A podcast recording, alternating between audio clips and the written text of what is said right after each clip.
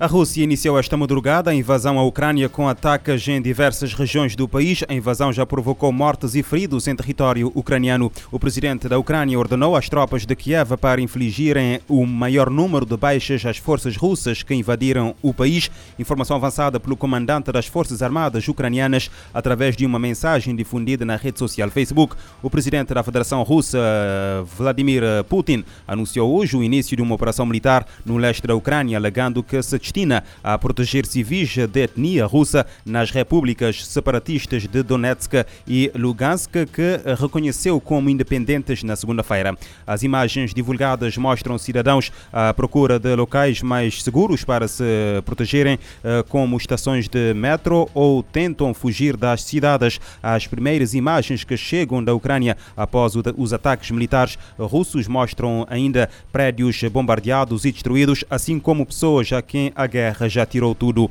O início da invasão russa na Ucrânia provocou, já provocou uma reação generalizada em todo o mundo. O alto representante da União Europeia para a Política Externa, Josep Borrell, por exemplo, exige que Vladimir Putin coloque um termo a esta agressão sem sentido. Numa primeira reação à invasão russa em território ucraniano, Borrell aponta que esta escalada de tensão eh, são das horas mais negras para a Europa desde o fim da Segunda Guerra Mundial. Os embaixadores embaixadores dos 27 Estados-membros junto da União Europeia estão reunidos em Bruxelas para discutir a escalada da ofensiva militar russa na Ucrânia e preparar o Conselho Europeu Extraordinário de hoje à noite com novas sanções sobre a mesa. Na Ilha do Sal, o tribunal mandou para a cadeia o homem detido esta quarta-feira pela prática de um crime de abuso sexual com penetração na sua forma continuada e agravada. De acordo com a PJ, a vítima, agora com 11 anos, vinha sendo abusada sexualmente pelo detido desde os 9 anos de idade. O homem de 56 anos foi detido ontem fora de flagrante delito na localidade de Xanda Matias, em cumprimento de um mandado de detenção emitido pelo Ministério Público. No Tribunal da Comarca de São Vicente decretou prisão preventiva a dois dos três indivíduos detidos na terça-feira por terem cometido crime de armas, vários crimes de receptação, roubo em residências e na via pública. Ao todo, ao outro suspeito foi aplicada a medida de equação de apresentação periódica às autoridades. Em nota de imprensa emitida na tarde desta quarta-feira, a Polícia Judiciária refere que os crimes foram cometidos nas zonas de Ribeirinha, Vila Nova e Lomtanque entre meados de julho do ano passado e fevereiro deste ano. As famílias das vítimas mortais do atropelamento ocorrido em dezembro do ano passado em Achadinha, na praia, promovem amanhã uma marcha silenciosa para apelar à justiça e à aceleração do processo judicial em curso. O caso remonta a dezembro de 2021, quando Austelino Pereira da Silva e Albano Pereira Barbosa foram vítimas de um atropelamento provocado por um homem que supostamente teria roubado uma viatura e circulava a alta velocidade e de forma descoordenada, conforme informações veiculadas na altura, depois de embater nos dois homens eh, que eh, acabaram por falecer no hospital o jovem teria fugido com a viatura e só veio a ser capturado pela polícia no dia seguinte. O indivíduo foi posto em liberdade sob termo de identidade e residência.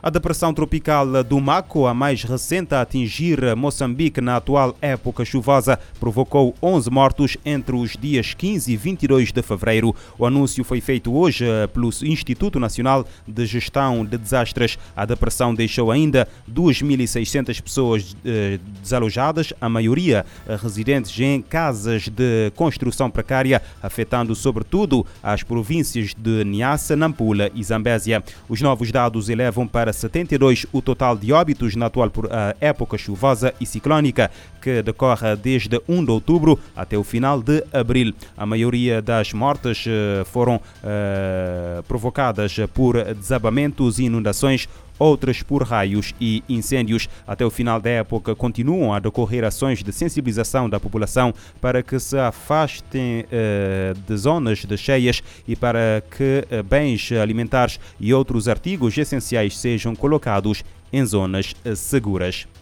O relator especial da ONU, Tom Andrews, pede o bloqueio de venda de armas para Myanmar. O relatório uh, da agência da ONU afirma que o armamento está a ser usado contra civis. Segundo o levantamento, a China, Rússia e Sérvia fornecem arsenal para governantes militares que tomaram o governo após o golpe em fevereiro do ano passado. As exportações de armas para os governantes militares em Myanmar pelos Estados-membros da ONU devem parar. Foi o que afirmou o especialista independente da ONU sobre a situação dos direitos humanos no país. Em um relatório ao Conselho de Direitos Humanos das Nações Unidas em Genebra, o relator especial Tom Andrews insistiu que as armas vêm sendo usadas contra civis. Ele também pediu que o Conselho de Segurança da ONU concorde com uma sessão de emergência para votar uma resolução e proibir esse comércio. Para Tom Andrews, deve ser incontestável que as armas usadas para matar civis não sejam mais enviadas para Mianmar. Ele adicionou que a transferência de armamentos ao país é chocante. Segundo o relator, para cessar os crimes da junta militar, é necessário bloquear o acesso às armas. Ele afirmou que quanto mais tempo demorar, mais inocentes, incluindo crianças, morrerão em Mianmar. Andrews identificou China, Rússia e Sérvia como países que fornecem armas aos governantes militares de Myanmar desde que tomaram o poder em um golpe em fevereiro do ano passado. As armas incluem caças, veículos blindados, foguetes e artilharia. Da ONU News em Nova York, Mayra Lopes. A ONU alerta para a utilização de armas contra civis no Myanmar pelo que pede o bloqueio nas exportações de arma de armamento para aquela nação do Sudeste Asiático.